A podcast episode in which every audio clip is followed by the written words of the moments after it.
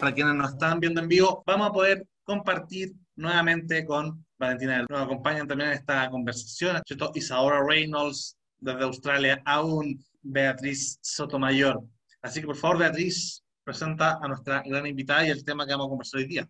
Bueno, estoy súper feliz porque de verdad es difícil, difícil eh, tener a Valentina porque muy, está muy ocupada y eh, ha estado persiguiendo hace tiempo, esto es la pura verdad. Entonces, este es parte del ciclo Tomarse Libertades y abrimos hablando de historia con Valentina Verbal, que nos contará sobre sus dos últimos proyectos que son súper tópicos. El octubre chileno y yo diría que el tomo número dos, que es la constitución en disputa. A ver, Valentina Verbal es licenciada en Historia por la Universidad de los Andes, Santiago 2009, y magíster en la misma disciplina por la Universidad de Chile, 2015. Actualmente, como becaria Fulbright, cursa un doctorado en Historia Atlántica en Florida International University, en Miami. ¡Qué fortuna! Ha sido directora de investigación de formación del Centro de Estudios Horizontal Santiago 2016-2018.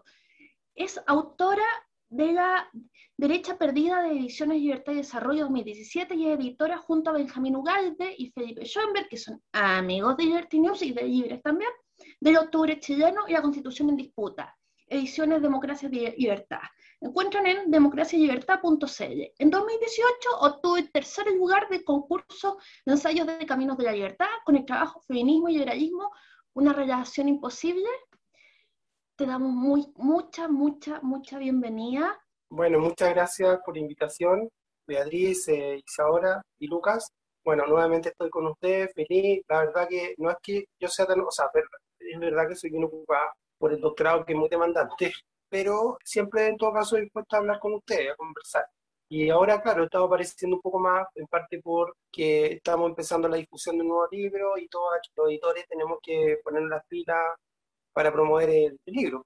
Entonces, a mí no me gusta tanto aparecer como en la primera línea porque estoy como muy contenta con el tema de mi doctorado, con los temas que estoy escribiendo más historiográficos. Yo me dedico un poco a historia del siglo XIX pero paralelamente siempre me gusta también estar en este proyecto eh, Democracia y Libertad, Ediciones Democracia y Libertad, y se vienen nuevos proyectos también, que después si quieren más adelante les, puedo contar, los libros para el próximo año, etc. Bueno, yo revisité, porque yo ya lo había leído, el octubre chileno, y básicamente tú tienes la tesis de que la derecha se compra entera, la tesis de que es culpa del modelo se quemaron los metros antes de, de, la gran marcha que hubo una semana después, ya todo el mundo decía, es que es el modelo, eh, es el malestar. Y lo decían, eh, y, y, tú dices ahí como con el dedo acusador, lo dicen no solamente las partes interesadas como de la izquierda, que quieren, digamos, claramente volver a poder rápidamente, sino que gente de la derecha que no, debería, no tendría por qué estarse disparando en el pie. No sé. Claro, súper buena pregunta. Efectivamente, en, ese, en el octubre chileno yo escribí un paper que se llama El hundimiento, como una adaptación de libro de la derecha perdida a lo que pasó en el estallido. O sea, recogí como la misma tesis de la derecha perdida, pero di, traté de comprobar si esa tesis que había sostenido para más, más que nada para los años anteriores, del movimiento estudiantil 2011, se repetía, se volvía a dar en el octubre chileno o en el estallido social, como se llama. Y claro, y una cosa que yo constaté, porque yo siempre por deformación profesional me gusta ir a las fuentes primarias, o sea, los documentos, y revisé la prensa. Afortunadamente yo tenía la prensa en PDF de todos los periódicos, me lo había conseguido por ahí, la tercera, el Mercurio, y revisé obviamente todos los días posteriores al, al estallido, todas las noticias todos los días, y efectivamente, si bien yo recordaba que eso había sido así, no recordaba cuando hice esa pequeña investigación que había sido tan así. ¿Y qué es lo que comprobé? Es que efectivamente ya prácticamente al otro día, luego el estallido el 18 de octubre, o sea, ya el 19 de octubre, ya el gobierno, la derecha prácticamente estaba dirigiendo a la tesis sobre la causa del estallido como mainstream y como muy eh, propiciada, digamos, por sectores políticos de izquierda. Justamente en términos de que el estallido fue como una respuesta, un rechazo, por decirlo así, al modelo económico llamado neoliberal, porque ha provocado una alta desigualdad, abuso, enorme abuso contra la población. Entonces, lo que me quiero hacer una aclaración en un paréntesis. Eh, yo no es que no crea que haya existido un, malestar en Chile en los últimos años, yo sí creo que ha existido. El punto, digamos, es cómo se explica ese malestar. Eso es un poco el punto. En general, yo creo que la derecha no ha negado la existencia del malestar, eh, como por ejemplo en una columna lo dijo Josefina Arago de 10 un tiempo atrás, que creo que estuvo discutiendo con Gonzalo Cordero, sino que, eh, como ayer le respondió Cordero, eh, más bien, digamos, tiene otra interpretación del malestar en comparación a, la izquierda. Entonces, el punto, digamos, es cuál es la causa del malestar. Y eso me parece que es mucho más discutible que decir que meramente es una oposición radical hacia el modelo económico, ¿ya? Hacia el modelo económico llamado neoliberal. Pero volviendo a, la pregunta, efectivamente yo puedo comprar ahí que inmediatamente, ya diría el segundo día, tercer día, la, el gobierno sobre todo, y también los partidos de Chile Vamos, su gran mayoría, su gran mayoría, adhirieron a la tesis como mainstream del estallido de que esto fue una, un rechazo al modelo económico.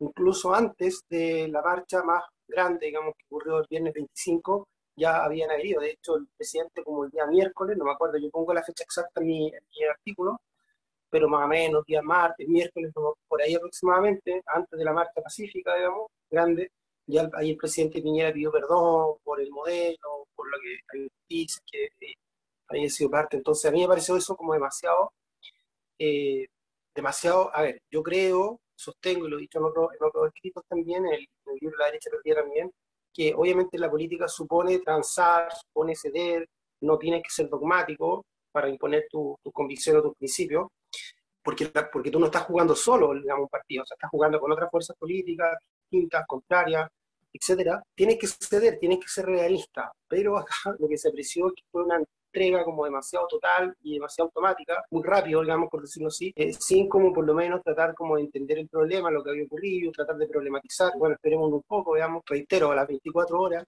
ya la derecha, el gobierno y los partidos de Chile Vamos, ese entonces estaban ahí viendo a ese, a ese diagnóstico del, del estallido social. Entonces, bueno, ahí yo me trato de preguntar, después de constatar ese hecho, ¿por qué ocurrió eso? Un poco esa es la, es la pregunta que yo planteo en el... Te quería hacer una pregunta ahí, Vale, un poco de mm, tu trabajo como, como historiadora con respecto a la derecha. Nosotros hemos tenido varias discusiones que quizás calzamos muchos puntos, pero donde menos calzábamos, y yo finalmente terminé, entre comillas, cediendo tu tesis en 2018, que era que el liberalismo no podía solo, que el liberalismo necesitaba a la, a la centro derecha, que lo sustentaba y que históricamente había sido parte del éxito esta unión. Ahora bien, si este proyecto en el partido que compartimos los cuatro en algún momento, que de Evópoli, cumplía ese rol, finalmente, al menos a nivel presidencial, eh, Sebastián Sichel, en materia presidencial, que ganó la primaria como un liberal, haciendo una especie de entrismo liberal en el mundo conservador, en el mundo de la centro-derecha, corroboraba más bien, o sea, corroboraba más aún tu tesis, pero viendo los lo últimos acontecimientos, estoy tratando de mezclar encuestas con historia de alguna manera, y sobre todo porque tuvimos hace un par de semanas Juan Luis Osa, tenía esta idea con el relato, pero justamente el cuajar al liberal conservadores le terminó jugando una mala pasada al liberal que teníamos en, en carrera, y al mismo tiempo fortaleció más aún a, un conservador outsider, ¿cierto? Como, como el candidato de la extrema derecha. Y finalmente la derecha, en esta libertad de acción que da el candidato presidencial de Chile Podemos Más, de alguna manera muchos se liberan y dicen, que de estar votando por un liberal. O sea, los liberales están bien de arroz graneado en una coalición liberal conservadora, pero ya si ustedes quieren ser el pollo, no, no, no, ahí preferimos eh, nosotros estar en otro plato. Y esa es un poco la sensación que me hace, que me hace sentir que quizás me, rebobino a nuestras discusiones de 2017, decir, pucha, parece que de nuevo el camino propio empieza a ser más atractivo, porque al final, si nos vamos a unir en una situación donde solo podemos ser el acompañante, donde solo podemos ser el copiloto, porque si no, van a mirar para el lado, pucha, en tu rol de historiadora, viéndolo desde el futuro, pasando 10 años al futuro y mirar este momento como algo histórico. ¿Cambia tu tesis con respecto a esta, a esta constitución liberal conservadora o...? Sí, lo que pasa es que, claro, efectivamente, lo que pasa es que mi tesis es una tesis en parte, eh, en parte empírica y en parte normativa, por decirlo así. O sea, en parte es algo que ha ocurrido y también es algo que yo quisiera que ocurriese, pero que no necesariamente ocurre, ¿ya? En parte ha ocurrido porque la derecha a lo largo de la historia efectivamente ha sido la unión estratégica, digo yo siempre, entre, entre conservadores y liberales, ¿ya? y esto sobre todo a partir del siglo XX, aunque hubo una alianza, la fusión liberal-conservadora en el siglo XIX, que también fue estratégica contra Manuel Montt, pero fue más de corta vida, ¿ya? Pero durante el largo siglo XX, bueno, no fue tan largo, porque en realidad a veces se dice que parte después de la, Primera Guerra Mundial, bueno, pero es otro tema. Eh, pero en el siglo XX, en general, la derecha funcionó a partir de esa alianza entre liberales y conservadores, que fueron las dos grandes vertientes del, del sector, que son vertientes que vienen del siglo XIX, ¿ya? Entonces mi tesis es que lo que une a estos dos partidos, que indudablemente son de derecha, porque los conservadores son de derecha, eso no, nadie lo discute, y los liberales que del siglo XX fueron de derecha, fueron un partido de derecha, ¿ya? No, no fueron, digamos, como por ejemplo los liberales que trata de presentar Vlado Milosevic, que los trata de presentar como liberales como de centro izquierda. En realidad los liberales a lo largo de la historia nunca fueron de centro izquierda y diría yo algo que puede sonar claro, pero lo podría argumentar. Tampoco en el siglo XIX el Partido Liberal fue de centro izquierda en lo que hoy entendemos por tal, digamos, porque los liberales del siglo XIX también fueron partidarios acérrimos del libre mercado. ¿ya? No de un Estado pequeño. Eh, entonces, eso es lo que, lo que ha sido la ¿ya? Un poco esa tesis apuntaba a tratar como de dejar de lado otros sectores de derecha que yo encuentro que han sido negativos para el sector en el último tiempo, que son minoritarios en términos partidistas, en términos, digamos, de, pero que han tenido cierta relevancia en cuanto que han metido ruido, sonado, han sido como han tenido protagonismo, que yo, y han afectado al sector, que son el sector como más comunitarista de la derecha y el sector llamado, que podemos llamar nacionalista, y que a veces eh, algún por ahí le llama nacional popular, digamos. Porque yo un poco he sostenido que esos sectores han sido relevantes a lo largo de la historia de la derecha. Han, existido en algunos momentos muy, muy pequeños, digamos, eh, han funcionado, digamos, cercanos a la derecha, pero muy, en momentos muy pequeños y han sido muy relevantes en términos electorales. O sea, prácticamente a lo largo del siglo XX casi no hubo parlamentarios, por ejemplo, social cristiano y, nacional popular, digamos. Prácticamente no hubo, digamos, eh, dentro de la derecha, digamos que los que hubo que fueron nacionales o, nacional populares fueron del Partido Agrario Laborista, en, en, realidad no fue un partido de derecha, digamos. Bueno, entonces es un poco la tesis descriptiva. Ahora, ¿qué es lo que ocurre? Que en la práctica, a mí me gustaría, por supuesto, idealmente, bueno, normativamente quiero decir, más que eso ha sido en la práctica históricamente, pero normativamente a mí me gustaría que la derecha, obviamente, tendiera más a ser una derecha liberal, hegemónicamente liberal, más que hegemónicamente conservadora, y, pero que al menos estratégicamente se uniera con los conservadores para defender la libertad económica, sobre todo considerando que la libertad económica, el modelo, etcétera, está un poco cuestionado, ha sido cuestionado en los últimos años en Chile, sobre todo desde el 2010. Entonces, esa alianza entre liberal y conservador a mí me hace sentido en cuanto a que son las dos ramas de la derecha que ya en el siglo XX defendieron el modelo económico frente a la izquierda, el Partido Socialista, el Partido Comunista en el siglo XX. Pero cuál es el problema es que eh, el sector liberal de la derecha en los últimos años y aquí, aquí entro a la práctica, como que claro, podría contradecir mi teoría, pero que es una teoría más normativa, más en cuanto a lo que a mí me gustaría. O sea, es histórica en cuanto a lo que fue en el siglo XX, pero es normativa en cuanto a lo que me gustaría ahora en, este momento. No sé si me sigue la, idea. Entonces, ¿qué es lo que ocurrió en la práctica en el último tiempo?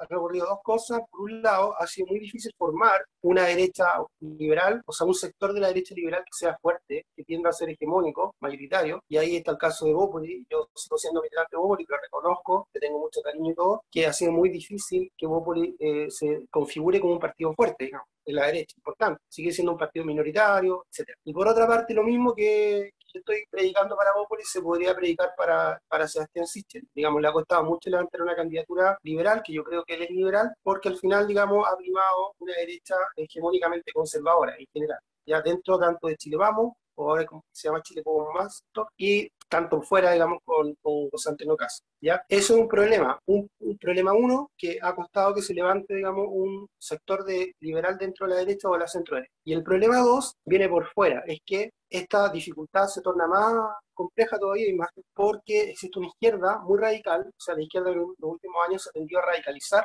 eh, se ha ido más a la izquierda, digamos, ya ha devenido, como digo en el capítulo del libro la Constitución Disputa, en una izquierda más bien antidemocrática, ¿ya? no solo porque justifica la violencia, sino porque también considera como que, digamos, la derecha, sobre todo, que más que ser un adversario, es un enemigo, digamos, ya cree como un poco en la guerra entre, entre amigos y enemigos, etcétera, y bueno, y ahí analizo al detalle varios elementos como que yo creo que algo han hecho que la izquierda se ha tornado antidemocrática en ese, en ese texto de la Constitución en disputa, pero lo, lo central, y con este término, es que la izquierda ha, o sea, yo creo que la polarización que tiene Chile en este momento, la fuerte polarización que tiene, surgió primero por la izquierda, y que la polarización de la derecha, o sea, la, el, el, hecho que haya, haya surgido una extrema derecha fuerte, sobre todo con José Antonio Caz, de alguna manera es una reacción, es una respuesta que en la historia siempre ha ocurrido cuando hay, una, hay un sector, digamos, polar extremo por, por el lado de, de, la izquierda, ¿ya? Entonces, de alguna manera, esto hace todavía más difícil que pueda surgir una derecha liberal con fuerza. Entonces, claro, a mí me gustaría eso. La derecha liberal tiene potencialidad, pero tiene potencialidad en la medida en que la sociedad sea menos polarizada, que tienda más hacia el centro, pero en la medida que tiende más hacia los extremos, como está ocurriendo ahora, la verdad que es difícil, esa es la, esa es la realidad. Eh, no son buenos tiempos para el liberalismo, para el liberalismo tampoco dentro de la derecha y tampoco dentro de la izquierda, porque también hay, yo creo que hay un liberalismo de centro-izquierda, eh, a veces vinculado un poco a la socialdemocracia, que a mí, me, a mí igual ese, ese liberalismo me, me parece respetable, igualitario, como le queramos llamar, y, y me parece sobre todo respetable eh, la centro-izquierda que tuvimos en Chile en la época de la concentración. Tuviésemos en esa época, yo creo que sería un escenario mucho más proclive, mucho más, digamos, funcional para eh, el surgimiento o el fortalecimiento un liberalismo de derecha como, o de centro-derecha, como también de centro-izquierda. Pero los tiempos no están tan, o sea, la política chilena está polarizada y no precisamente tendiendo a la moderación y al centro. Entonces, está complicada la cosa, el panorama para los sectores como más moderados, digamos tanto por el lado de la centro derecha como de la centro izquierda. Es un poco lo que te quería decir, pero no, digamos, yo no renuncio a mi tesis que históricamente la derecha ha sido la alianza entre liberales y conservadores y que tiene, hay una potencialidad en eso, todavía se mantiene, pero en este momento esa alianza pierde valor por la polarización que tiene el país un poco. Un poco esa es la respuesta corta que, que podría ser. O sea, hay un, hay un problema práctico también de cómo se dan las cosas, más de cómo uno quisiera que se dieran. Y pensando en este estallido social, este 18 de octubre, este, que no hay nada que celebrar para cuando es el 18 de septiembre y que salen todos a decir que mi único 18 es el de octubre. ¿Se viene de nuevo o no? Porque si lo pensamos ahora en términos de, de quiénes son los candidatos, quién es, quién es la gente que, que, podría pasar una segunda vuelta y eventualmente tener la presidencia, si es que no pasamos en cómo están las encuestas ahora, de ganar Boric o de ganar Cast o de que gane Sichel, ¿Cuál va a ser la reacción de esta, ¿cómo se llama, de estos octubristas? ¿Se viene de nuevo o, o el panorama haya cambiado mucho? Claro, lo que pasa es que es súper buena pregunta. A ver, no es que se venga de nuevo, en realidad. O sea, yo sé cuál es tu pregunta, pero más que se venga de nuevo, yo referenciaría tu, tu pregunta o afirmación, yo creo que se mantendría. O sea, el punto es que la violencia nunca se ha acabado. Vuelve. Nunca, nunca se murió. Y se da, como dice una columna el día de Diego Sasso, hoy día para los que van a ver este programa después, es, no sé si puedo decir el día, el miércoles, ¿cierto? En, eh, ¿Cuánto estamos hoy día? Estoy más, eh, miércoles 3 de noviembre, ¿ya? Para que la busquen en, en la segunda, hay una columna muy buena de Diego Sasso, que es un politólogo, y él dice, él hace comparaciones de estallido social, o sea, muestra varios estudios de estallido social en el mundo, y hay dos tipos de estallidos sociales, los que hay estallido y tienen actos de violencia, que duran muy poco tiempo, duran dos semanas, máximo un mes, digamos. Eso es como lo normal en los países desarrollados. Por ejemplo, el caso de, de la muerte de, de, George Floyd, por ejemplo, en Estados Unidos, y es un caso hubo en Los Ángeles, que creo que duró como dos semanas, famoso en los años 80, si no me equivoco. Eh, eso estallido normalmente, la violencia dura poco, digamos. Entonces, porque ya se, se entiende y se comprende que haya una, un, un, estallido de violencia frente a una situación crítica, pero no como algo permanente. Después, cuando es algo permanente, los estudios, dice, demuestran de que ya la gente se empieza a cansar de la violencia, porque o sea, estar un año o dos años con violencia intermitente o más o menos permanente, ya la gente quiere vivir tranquila, quiere vivir en paz, quiere hacer su vida normal, etc. Y cuando ya se da cuenta que no puede hacerlo, ya la rutinización de la violencia, como él llama, eso ya es malo, digamos, porque ya, ya pierde legitimidad y eso obviamente afecta, la, por decirlo, la convivencia democrática. Ahora la pregunta es, ¿qué va a pasar si gana y si gana Boris? Sinceramente, yo creo que en ambos casos siempre los historiadores dicen que no predicen, no pueden predecir el futuro, hablan del pasado, pero yo no comparto mucho eso. Creo que los historiadores pueden predecir el futuro. De hecho, lo dice un historiador, un gran historiador, Eric Hofmann, porque obviamente el pasado genera una experiencia que permite como sacar como leyes, digamos, para el futuro un poco, coordenadas, por decirlo así. Yo sinceramente creo que Chile ya, yo creo que ya se rutinizó la violencia en Chile y, y, se rutinizó y esa violencia va a ser rutinaria tanto para el caso que salga elegido José Antonio Caz como para el caso que salga elegido Boy. ¿Ya? Ahora quizás va a ser en distinto grado, obviamente si sale elegido eh, Constantino Caz se va a dar el caso que la violencia quizás se va a radicalizar y va a ser mucho más justificada y defendida por los sectores de izquierda, incluso Frente Amplio, Partido Comunista, incluso sectores más, entre comillas, moderados, que han tendido a legitimar y justificar la violencia en los últimos dos años. Ese es el problema, entonces el gobierno no va a tratar de atacar por eh, la presencia, digamos, de, de, las personas en las calles cometiendo actos violentos, como ha ocurrido este tiempo, incluso quizás de manera más radical, por todo lo que representa José Antonio Caz en cuanto a ser una derecha más extrema, que la tildan de fascista, etcétera, etcétera. Yo no creo que Caz sea fascista propiamente tal, eh, creo que sí es una derecha como más eh, radical, eh, digamos, una derecha tiene algo de populismo, tiene algo como de alt-right, etcétera, tiene algo mucho de conservadora, digamos, pero no es tan simple como decir que es fascista propiamente tal, eh, o neofascista. Pero bueno, pero si es una derecha, yo no, no tengo problema en decirlo que es extrema, o, la, es una derecha que forma parte del polo más extremo de eh, entonces ahí va a haber mucha violencia porque, bueno, por lo que representa para sectores de izquierda hay un fascista, etc. Por el otro lado, eh, ahí se va la paradoja que los sectores que hoy día legitiman la violencia la van a tratar de parar y detener cuando esté gobernando la izquierda, porque obviamente para ellos te van a decir, digamos, eh, que ya no se justifica la violencia porque ya están en el gobierno, ya están llevando a cabo el proyecto político por el cual, digamos, se luchó en el 18 de octubre, etcétera, no se justifica, ahora tenemos que canalizar esta violencia en, llevar a cabo nuestra superación del modelo neoliberal, etcétera, pero igual va a existir violencia, porque siempre hay sectores más radicales, más papistas que el Papa, que los propios radicales, digamos, por decirlo así, ¿ya? Son los revolucionarios que se comen a, a su hijo, digamos, como se dice. ¿Vale? Antes de seguir este mundo, este what de Boric presidente, hacerte una, una pequeña pregunta en el tema de Kass presidente.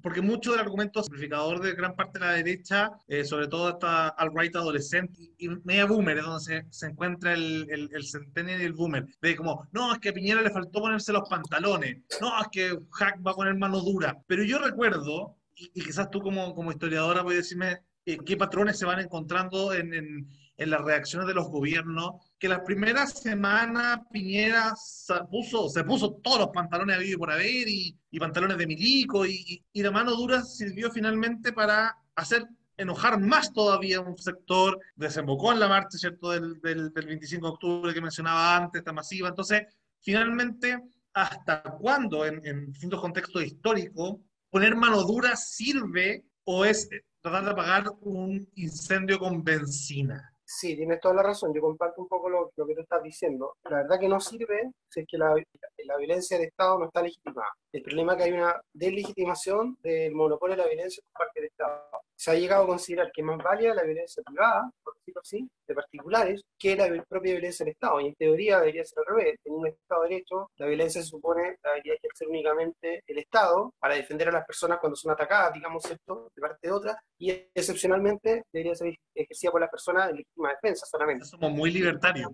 Claro, no, es una concepción no, no necesariamente libertaria, es una concepción, digamos, de la teoría del contrato social, incluso de autores muy amplios, desde Hobbes, Palop, eh, Rousseau, etc. Toda la teoría, digamos, del contrato social parte de la base que el Estado reúne el monopolio de la violencia para defender los derechos de las personas y las personas solamente la pueden usar cuando son atacadas directamente y se tienen que defender. Pero en teoría el Estado no pueden autotutelarse, o sea, no pueden autodefenderse si es que eh, puede hacerlo el Estado, salvo en último recurso cuando está en peligro tu vida. Entonces el problema que la, la violencia del Estado está deslegitimada por importantes sectores, pero es una deslegitimación estratégica, o sea, es la izquierda que legitima la violencia por, del Estado porque le conviene a su vez al mismo tiempo, como contracara, digamos, legitimar la violencia privada de los sectores propios, digamos, para poder ir avanzando en el proyecto político que tienen. Pero cuando estén en el gobierno, van a tratar de deslegitimar la violencia privada de sectores de izquierda, o violentistas de izquierda, digamos, porque ellos van a decir, pues ya estamos en el gobierno, estamos llevando a cabo nuestro proyecto, ya hay que canalizar la violencia, pero eso no lo van a poder hacer, porque siempre en las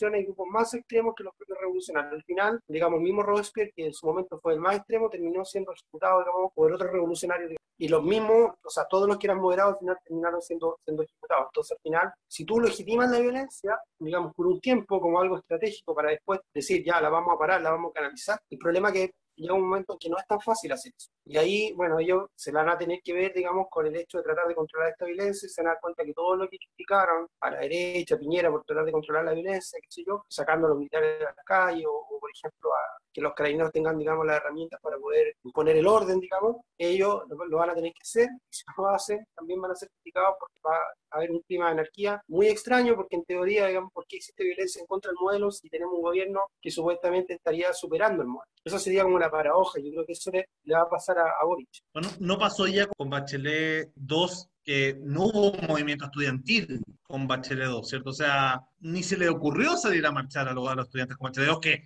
no estamos hablando que era Jadwe, ¿cierto? Era una claro. socialdemócrata haciendo los cambios entre comillas y, y, no se armó ningún movimiento desde la izquierda de Bachelet tratando de movilizarse, como uno podría haber asumido con, con Bachelet 1 en 2006, con los pingüinos, pero que que tenía elementos de derecha e izquierda. ¿Puede que Boric sea un nuevo Bachelet? La Beatriz quería hablar.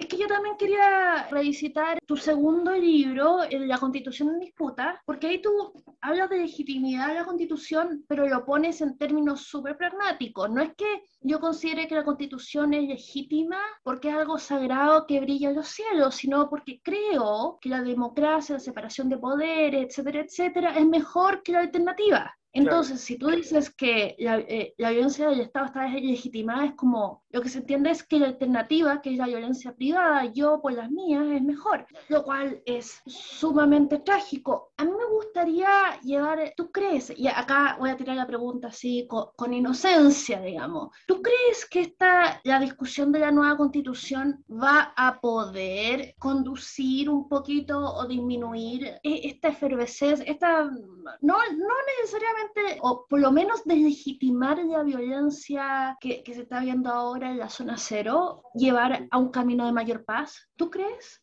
Pregunta.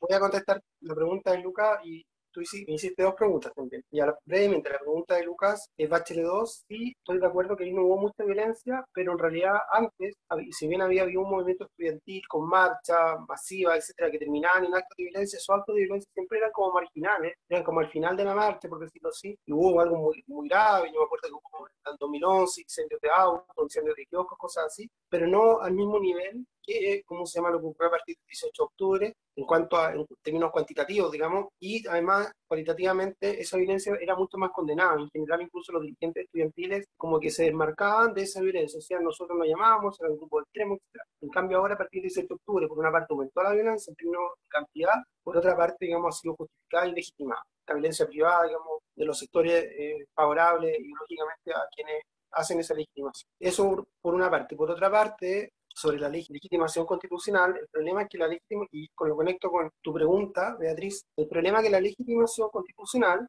es un proceso que no depende históricamente, digamos, un poco yo lo he estudiado, de eh, que las constituciones necesariamente se originen en términos democráticos, o que cumplan con ciertas reglas de los procedimientos de imparcialidad, etc. Porque todas las constituciones siempre históricamente han sido ilegítimas de origen, eso es un hecho, y esta constitución quizás va a ser menos ilegítima de origen pero igual va a tener vicios de legitimidad de origen. Por ejemplo, todos los problemas que han habido, que no dejan, por ejemplo, digamos, ejercer la libertad de expresión en la convención, que cambian las reglas, etc. Pero las constituciones se legitiman generalmente cuando las fuerzas políticas, y aquí yo sigo la tesis de Juan Lins, que la desarrollo en mi, en mi artículo en el libro, La constitución en disputa, vuelvo a hacer propaganda, se legitiman cuando la mayoría de las fuerzas políticas, la mayoría, no necesariamente todas, porque siempre hay grupos como más extremos que están en contra, que son contrahegemónicos, digamos, cuando la mayoría de las fuerzas políticas creen que las instituciones políticas que están en la Constitución o, fuera de la Constitución eh, son, digamos, mejores que otras que se podrían establecer. O sea, no creen que necesariamente las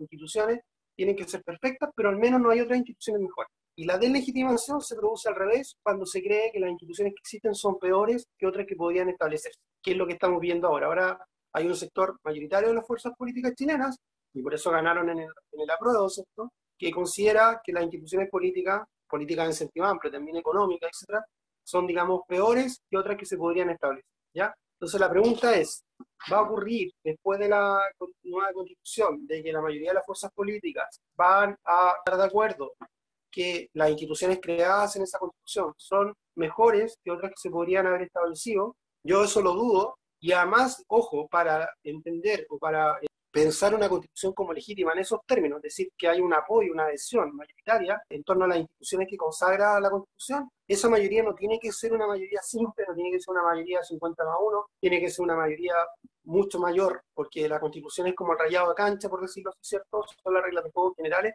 para el conjunto de las fuerzas políticas. O sea, tiene que generarse ¿cierto? lo que se llama patriotismo constitucional. La constitución sea así como algo así como la bandera, ya como el escudo de armas, no sé.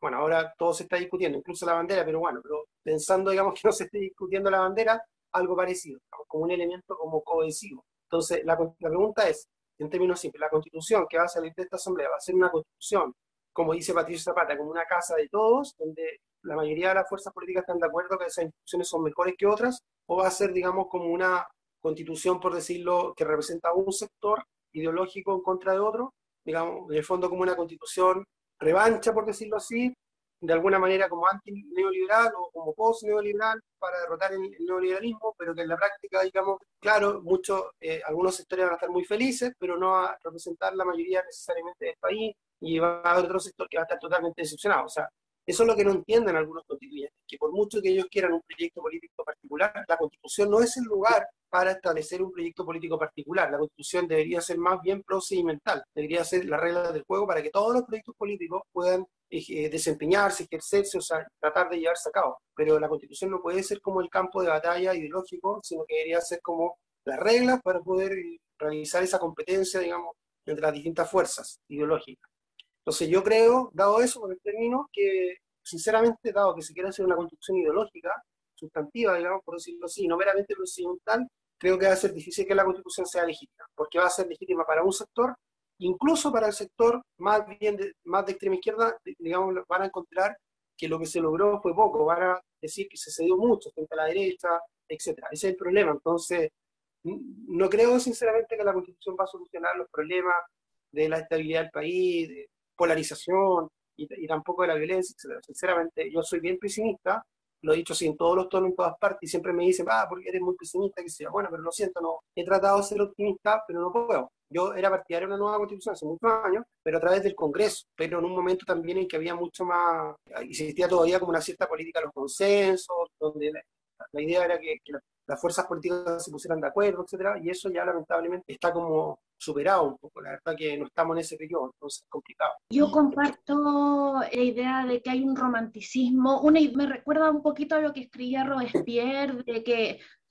precisamente en medio de la Revolución Francesa diciendo que los franceses llevaban dos mil años de evolución, eh, digamos, al resto de los seres humanos, versus Madison pensando en la constitución norteamericana que pensaba cómo había que hacer las cosas para contrarrestar los males de la naturaleza humana. O sea, era como una idea pragmática. ¿Cómo podemos hacer que esto funcione entendiendo que somos todos humanos y que tenemos todos nuestros problemas? Yo también me siento muy pesimista. Eh, bueno, y además el tema que tú decías, esta oposición desleal, en ese sentido yo vi una línea argumental tuya desde eh, el octubre chileno a la constitución en disputa, que la oposición desleal se mantiene. Otra cosa, el malestar se tomó como causa y no como correlación. Me recuerda al meme de techo hundido, en el que hay un gato sentado encima del techo hundido y ahí y está claro que el gato, el peso del gato no hundió el techo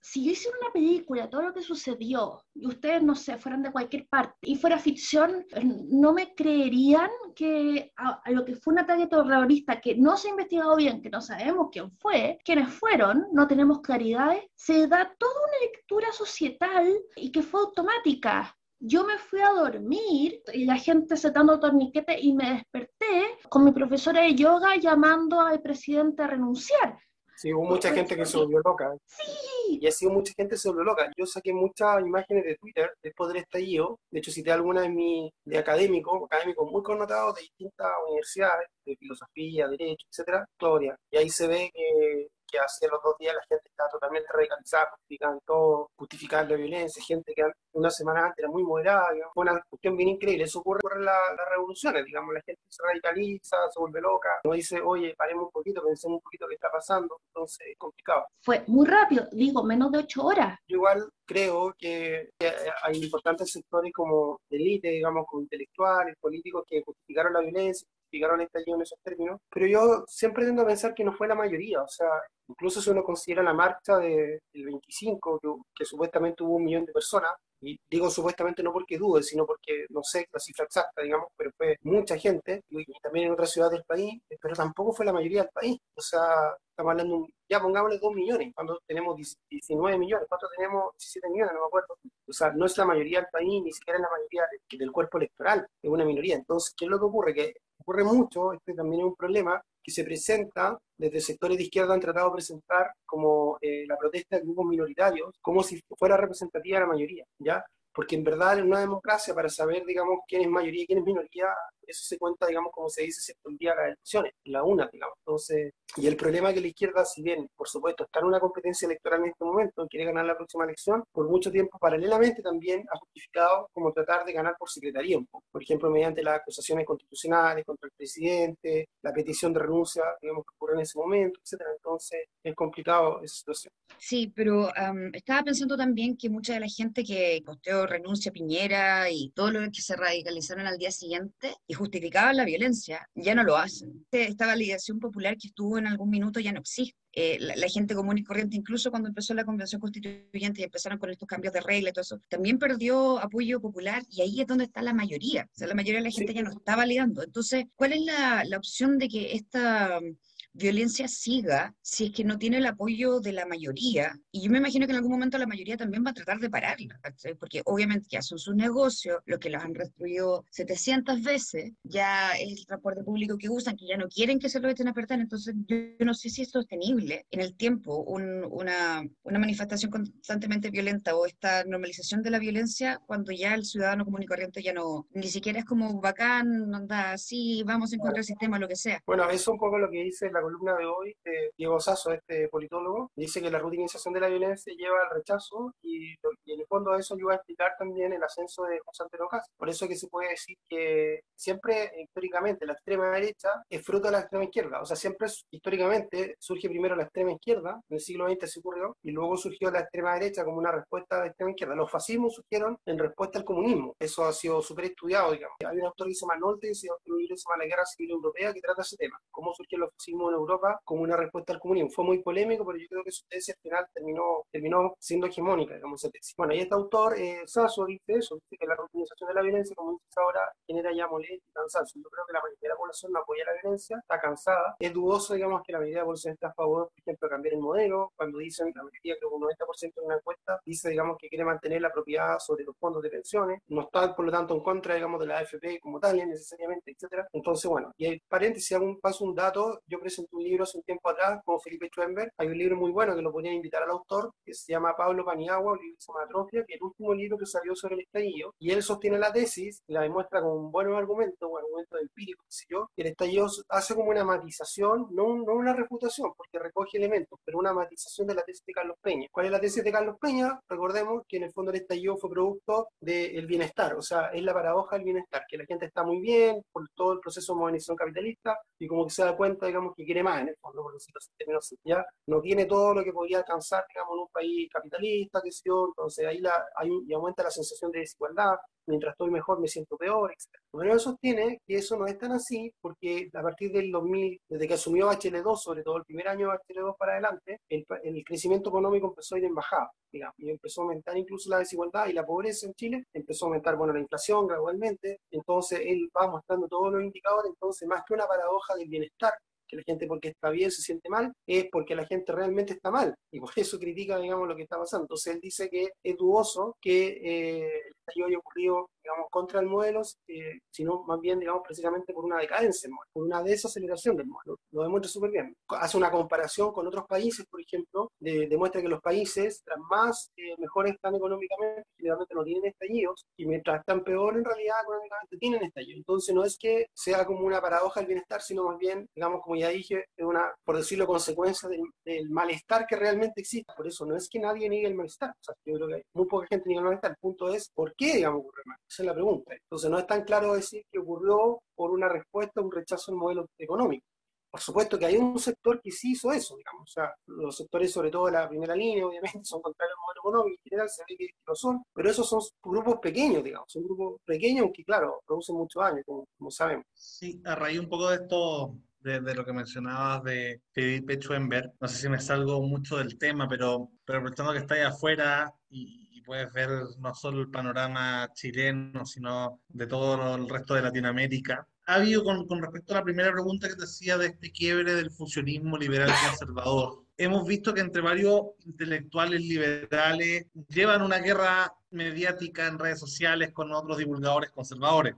Recuerdo mucho también con respecto a una de, las, de tus primeras intervenciones de esta crítica al tema comunitarista, que uno lo podía ver en esta, sobre todo en este grupo que tenéis Tubale, con, con Ben Haugalde, con Felipe Schwemberg, incluso si uno sumaba todo este mundo liberal de horizontal, la FPP, eh, libertad de desarrollo contra estos comunitaristas eh, cercanos al mundo de Chalper y Elías, ¿cierto? Estoy pensando en Hugo Herrera, en Mansui, en Ortúzar, etc. Claro, los socialcristianos resaltan en el mundo intelectual en Chile nomás porque generalmente en el, entre divulgadores latinoamericanos incluso anglosajones no se me ocurren así gente pop social cristiana maya de, mm, de Michael Sanders. Pero los conservadores duros, los jacastianos, por así decirlo, sí tienen mucho eco con gente afuera. Estoy pensando en Agustín Laje o incluso libertarios que se han vuelto más, más hacia esa light, al right, como Milley, ¿cierto? Y bueno, ha habido un enfrentamiento entre estos grupos más conservadores al right, y un grupo bien interesante, si ya nos salimos de Chile con estos personajes que, que, mencionaba recién, pensamos, ¿cierto?, en José Venega, que, incluso armaron un foro sobre el liberalismo cultural hace poco, donde estaba Escotado, Mario Vargas Llosa,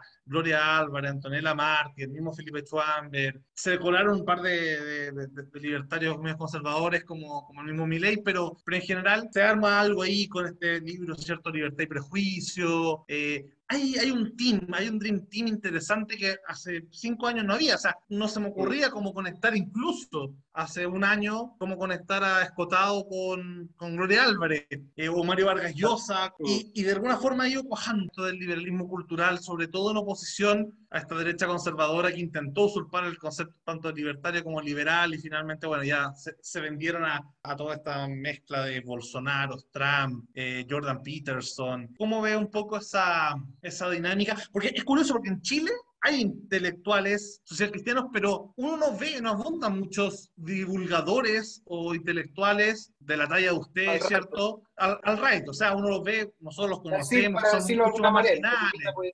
¿Cómo? Sí, mira, bueno, mira, te voy a decir dos cosas. Uno sobre los llamados comunitaristas, ellos no les gusta que le digan comunitaristas, pero en el fondo son, lo son, porque los autores que siguen son autores comunitaristas, como Michael Sanders, Charles Taylor, digamos, varios más, digamos, McIntyre, etcétera, son los autores que citan, entonces, bueno. Pero te voy a decir algo sobre los comunitaristas muy breve, y después voy a ir a lo, a lo al right. A ver, ¿qué es lo que pasa? Que mi crítica a los comunitaristas, a Mansur, Herrera, Ortúzar, etcétera, todos son intelectuales a los que yo respeto como personas, no tengo nada en contra de ellos como persona, nunca ha sido un ataque personal, pero yo creo que ellos le han hecho muchos años a la derecha, en términos históricos, en términos políticos en los últimos años, ¿ya? O sea, creo que lo que podríamos llamar como la deslegitimación del modelo económico, creo que ellos han sido protagonistas principales, ¿ya? ¿Por qué? Que, a ver, hay varias cosas. Es una cosa curiosa que yo la estoy empezando a tratar como en, unos proyectos que van a salir más adelante, en un proyecto nuevo que se viene. Se viene un proyecto sobre Mario Góngora el próximo año, que es un pensador, un, un historiador muy famoso, pero que a la vez fue un pensador político muy influyente en Chile en los años 60, 70, y principio de los 80, y que ahora está siendo muy reivindicado por sectores conservadores, lo reivindica mucho Hugo Herrera, por ejemplo, también el IE lo reivindica mucho. Entonces, bueno, yo me estoy metiendo un poco como hacer un análisis más crítico de, de Góngora, ¿ya? Y si uno lee a Góngora, famoso libro ensayo histórico sobre la noción del Estado en Chile del año 81, él, Mario Góngora fue el primer intelectual importante, que era un académico, un historiador también al mismo tiempo, que hizo una crítica como moral, por decirlo así, fuerte, radical al modelo económico. Digamos, él hizo una crítica muy fuerte a Pinochet, al, régimen militar de ese tiempo, por haber aceptado el modelo neoliberal de Chicago y él de hecho, hasta donde yo he investigado, él fue el primero que masivamente, digamos al menos, usó el término neoliberal. Hay otro libro también de izquierda, que, pero es posterior al de él, como el año 84 por ahí, que también usa el término neoliberal. Era el primero que empezó a crear como toda esta caricatura de que el neoliberalismo supone, como no sé, poco menos que la gente se muera hambre en las calles, digamos, un estado mínimo, o que los Chicago poco menos querían, digamos, que, que, la gente, digamos, como te digo, se muriera hambre en las calles y, no, y, y fuera un estado totalmente ausente, que no se preocupara de nada, como ausencia del Estado, una sociedad mercantil. Todo ese mito,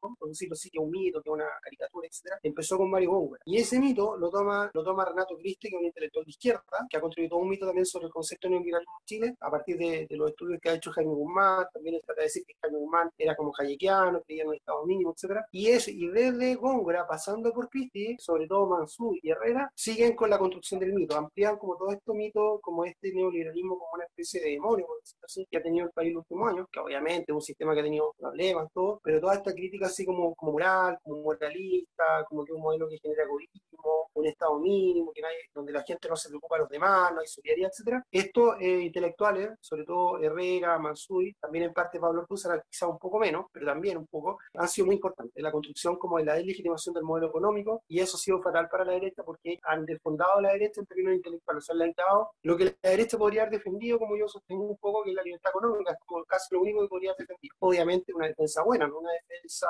economicista, estamos de acuerdo. Tiene que, no, no en base a los números, tiene que ser una defensa como más filosófica, etcétera, pero de todas maneras es una defensa que tenía que hacer. Y ellos en el fondo han dicho que la derecha no tiene que defender eso, digamos, tiene que defender la solidaridad del Estado, el pueblo y su territorio, cosas que son medias nacionalistas, corporativistas, etcétera, comunitaristas. Bueno, entonces yo creo que ellos han sido importantes, ¿ya? Y por eso yo los critico, porque yo creo que ellos tienen una responsabilidad en la delegitimación del modelo y en el desfondamiento intelectual de la derecha. O sea, yo creo que ellos, más que haber hecho un aporte al sector, han hecho como un daño, por, o sea, obviamente han hecho un aporte en cuanto que ellos han escrito cosas, han pensado, por supuesto, interesante a mí, de hecho, por eso yo lo leo, porque dicen cosas que yo no estoy de acuerdo, o sea, a mí me desafían a tratar de, de como refutarlo, pragmatizarlo, etcétera, pero eh, sumando y restando al final del día, digamos, yo creo que han sido parte, por decirlo así, de la deslegitimación del modelo y han sido quizás más importantes incluso que algunos intelectuales de izquierda, en cierta medida, porque son como los quinta columnistas, como se dice en la época de la Guerra Civil Española, que son mucho peores, digamos, por decirlo así, porque son los que te están atacando desde adentro. Y eso ya te quita, digamos, el piso como para luchar, digamos, por lo que tienes que luchar. Bueno, perdón, Isadora quería decir algo. Justo va por ahí, porque recién se mandó un comunicado en la Convención Constituyente que se rearmó un grupo de independientes RN y Evópoli, que se reconfiguraron dentro de la constituyente para ofrecer una alternativa a, la, a lo que se ha visto en la, los constituyentes más de extrema derecha, si se quiere decir, que parece que estuvieran con todas las ganas de boicotear la Constitución. Entonces, si bien obviamente esta extrema derecha es una reacción a la extrema izquierda y, es un vaivén que se ha visto siempre en la historia, en esta oportunidad, ¿también será que hay una reacción a los extremos para configurar algo al medio, porque no sé, por ejemplo, nosotros ya partimos tratando de crear este centro liberal, se ven más movimientos y ahora es la misma constituyente que yo creo que es medio un barómetro de la sociedad quizá, que ya se está configurando un centro liberal que probablemente sea más fuerte específicamente en reacción a lo, a lo extremo. No sé si ves que esto sea una tendencia. Sí, mira, sí, yo te digo, o sea, con respecto a la constituyente no la siguió al detalle, pero obviamente yo creo, eh, no estoy a favor de los grupos de derecha más extremos, que son como más conservadores, y están viendo siempre debajo del agua, sospechando todo, que no sé, como que la constitución, más encima de todos esos sectores que quieren la comilla ideología de género, o sea, no tienen idea de lo que es el género en verdad, ¿no? Estoy pensando, no sé, por Teresa Marino y esa gente que, bueno, entonces, obviamente esos sectores yo creo que le hacen daño, hay unos sectores de la UDI también que son un poco más serios, digamos, como Constanza Hook, eh, pero que también han estado en una posición, digamos, fuerte. Ahora, en parte también yo tiendo a entenderlo porque también, por el otro lado, como que es difícil, ¿no?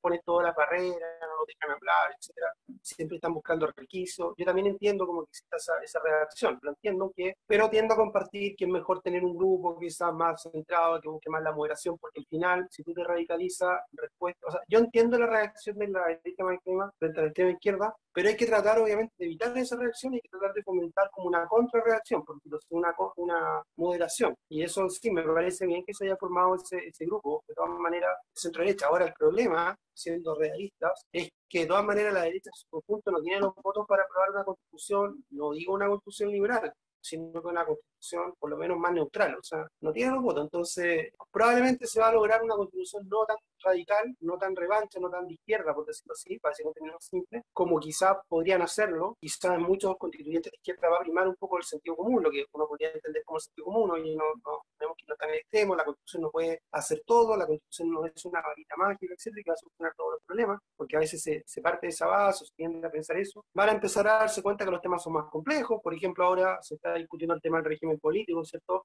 Eh, yo estuve viendo ayer las exposiciones y yo creo que defender el semipresidencialismo, la verdad que no hay piso, o sea, a ver, muchos son partidarios de un semipresidencialismo, pero, por ejemplo, la exposición de Arturo Fonten, como mostrando los problemas del semipresidencialismo en el mundo, que tiende al autoritarismo más radical, todos los ejemplos, digamos, que puso, ¿cierto? Eh, en Rusia, que siguió en, Hungría, en Turquía, etcétera, Polonia, eh, y son muy pocos los casos de semipresidencialismo que han funcionado. Incluso Francia, por ejemplo, el presidente tiene más poder que el régimen presidencial en Chile, eh, porque además puede disolver el Parlamento y además la gente no puede elegir al jefe de gobierno, entonces es como el problema. Bueno, me daba cuenta con las preguntas que hacían algunos contribuyentes de izquierda no digo que ser partidario del semipresidencialismo es algo de izquierda, es un tema como no tan ideológico, es un tema como más técnico, pero lo pongo como ejemplo para decir que cuando están escuchando como la evidencia, a los expertos, etcétera, van a empezar quizá a relativizar muchas posiciones y esa es como mi esperanza, que entonces eso haga que la constitución no sea tan radical. Pero de todas maneras, tiendo a pensar que igual van a establecer un Estado más fuerte, un Estado que tenga un papel más fuerte en la economía, un Estado, digamos, como más de bienestar, por decirlo así, pero no a la sueca, sino que más bien a la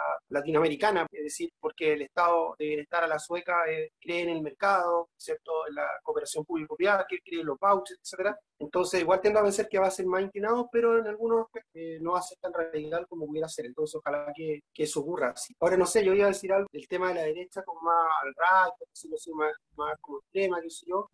Es complicado, sí, todo ese movimiento que se ha formado esta derecha como al right, llamémosla así, para usar el término de este movimiento en Estados Unidos, etcétera, que, que es como la derecha alternativa, ¿cierto? Eh, populista, que es como compleja, digamos. Estados Unidos un poco supremacista, blanca. Chile no, no se caracteriza por tanto por eso, sino más que nada por, por ser muy conservadora, por ejemplo, en materias sexuales. Siempre está viendo como políticas de identidad por todos lados, que existen, obviamente, y yo las critico, por ejemplo, los grupos indígenas, etcétera, pero tampoco es que todo girando en todas las políticas de identidad, que se yo con mucha exageración, etcétera. Bueno, entonces lo que yo creo, esa derecha, es verdad lo que dice tú, Lucas, es una derecha que cuaja más en términos políticos que en términos intelectuales, porque la verdad es muy, generalmente una derecha muy simplista en términos de o sea, no hace matices, como todo blanco y negro, etcétera, muy binaria. Entonces, claro, uno puede encontrar políticos eh, al right, por decirlo así, pero más difícil encontrar intelectuales serios que sean al right. Quizá el más conocido es Jordan Peterson, pero yo no lo encuentro muy serio para, para, serte sincera. Lo encuentro intelectual bien ahí nomás yo encuentro que él hace todas estas caricaturas de comillas de género, tema de los trans, bueno, claro, ayuda como, por decirlo, a fanatizar más a las masas que siguen esta tendencia. Entonces, claro, esta derecha no va, no va a cuajar en términos intelectuales, creo, y el mismo, por ejemplo, caso de utilaje, uno podría decir, comillas, un, un intelectual como una cáscara de huevos, o uno le hace así, se empieza a romper, digamos, porque todos los datos que aporta son datos falsos, ocupa muchas fake news, cita estudios que no tienen aprobación, digamos, por estándares mínimos, científicos, etcétera. Eh, hay mucha gente que habla, hay varios videos incluso que muestran como todos los errores que tiene, las, cómo manipula la cifra, o sea, un tipo súper poco serio en términos intelectuales. Lo que sí es verdad que tiene muchos seguidores, mucho, es verdad que, que ha surgido un grupo de liberales como comillas culturales, como dices tú, ¿cierto? Pero también eh, el problema es que muchas veces son liberales, que son liberales lo económico y lo cultural, por decirlo así, como liberales integrales, como eso se dice también, ¿cierto? Eh, también hacen un trabajo con muy, por decirlo así,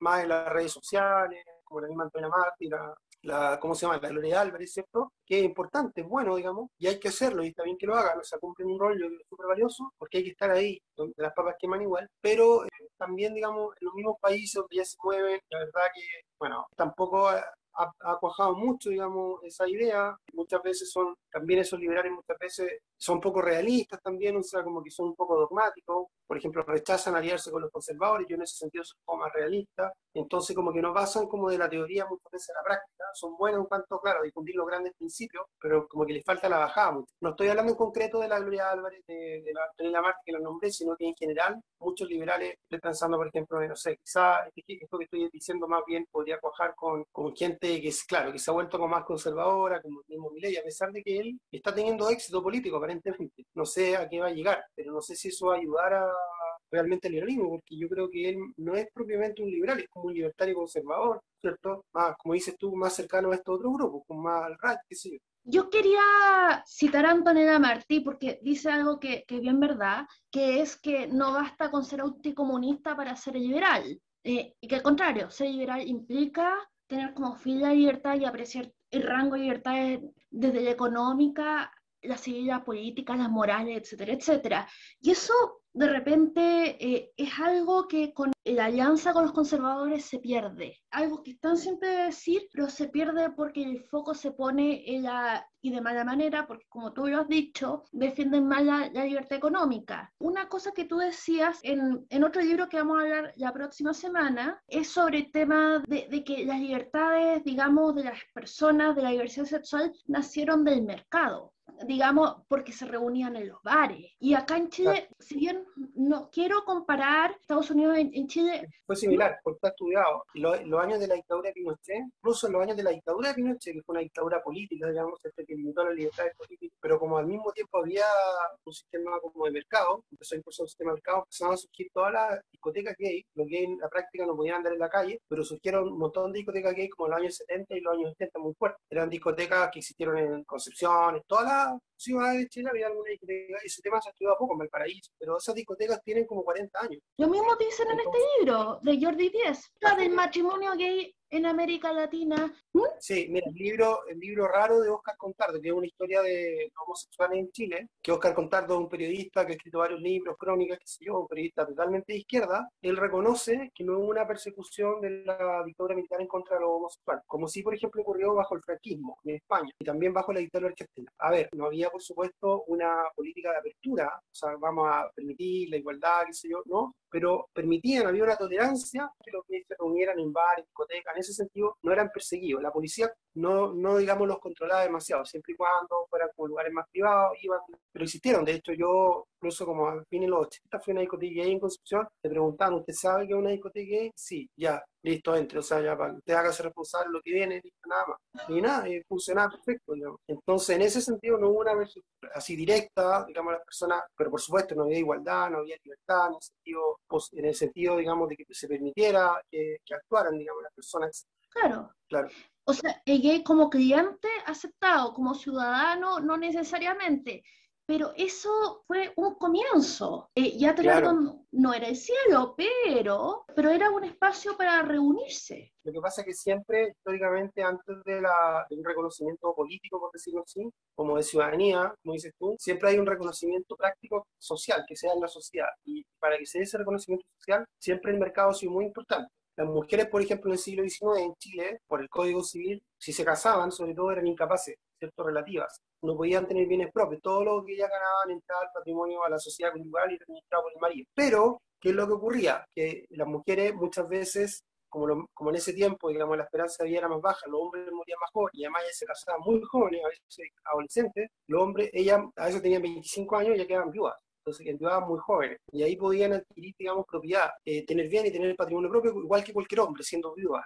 Y ese era, era un camino, curiosamente, que muchas mujeres seguían y empezaban a tener patrimonio, empezaban a poner negocios, empresas, pequeños negocios, cafés, restaurantes, etc. Y eso fue como una vía como de emancipación muy fuerte de las mujeres en el siglo XIX. Muchas mujeres que después se unieron al movimiento feminista eran mujeres que eran empresarias, eso está súper estudiado también en Estados Unidos. O sea, gracias al mercado primero, están ejerciendo ellas como una agencia individual, digamos, como empresarias muchas veces, o trabajadoras, o con algún tipo de participación en espacio público, digamos, ellas llegaron después, digamos, a levantar un discurso más colectivo a favor de las mujeres, pero, primero ellas, por decirlo así, fueron reconocidas como individuos, por decirlo así. O sea, sí se y lo otro es la vía judicial también. La, la, vía judicial también fue muy importante porque a pesar de que las mujeres están subordinadas a los hombres en términos legales, siempre tenían la vía judicial. Esto viene de la colonia incluso. Eh, la vía judicial cuando, cuando estaban mal, eran maltratadas por, los hombres, digamos, por ejemplo, no solo mediante golpes, sino cuando no les daban comida, no, no, no, las mantenían económicamente, qué sé yo.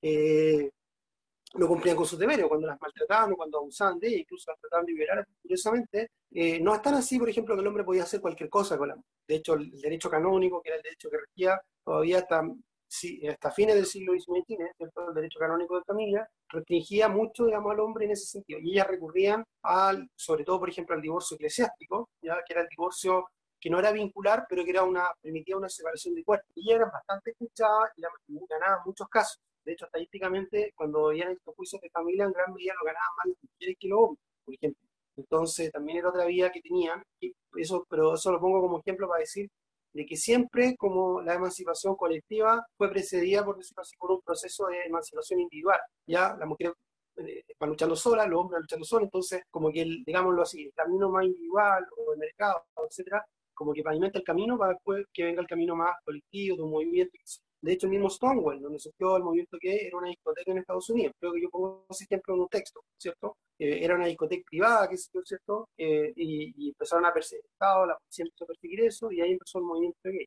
Si no hubiese existido eso, no habría existido, digamos... Entonces, es un reconocimiento, el reconocimiento comunidad al mercado, que no es menor porque, digamos, permite iniciar, sentar las primeras bases, digamos, para el reconocimiento posterior que después se va a lograr. Pero si no hubiese existido ese otro, no habría, digamos, imagínate, si tú no pudieses reunirte con personas de tu orientación sexual o para poder convivir y tener pareja y desarrollarte como persona, ¿qué, qué haría sido tu vida? Imagínate en el siglo XIX lo homosexual era muy terrible. De hecho, ni siquiera había como una identidad homosexual. Tenía como que hacerlo muy eh, en la noche, así como, no sé, como el secreto en la montaña, no sé, algo así. Eso. Yo quiero agradecer, eh, digamos, tu tiempo. Realmente he aprendido muchísimo, sobre todo porque el horario de las mujeres, no, no, yo no lo sabía. Es un poco lo que yo estoy argumentando. Yo ese tema eh, lo estoy empezando a trabajar con mi tesis doctoral, que es como la historia de las mujeres en civilización. El desarrollo como una agencia femenina individual, ya, primero. El dar de varios puntos de vista, la educación, la mujer empresaria, las mujeres, digamos, la justicia, etcétera, que se defienden ellas, y además con una retórica liberal. Ellos, ellas utilizan un discurso liberal.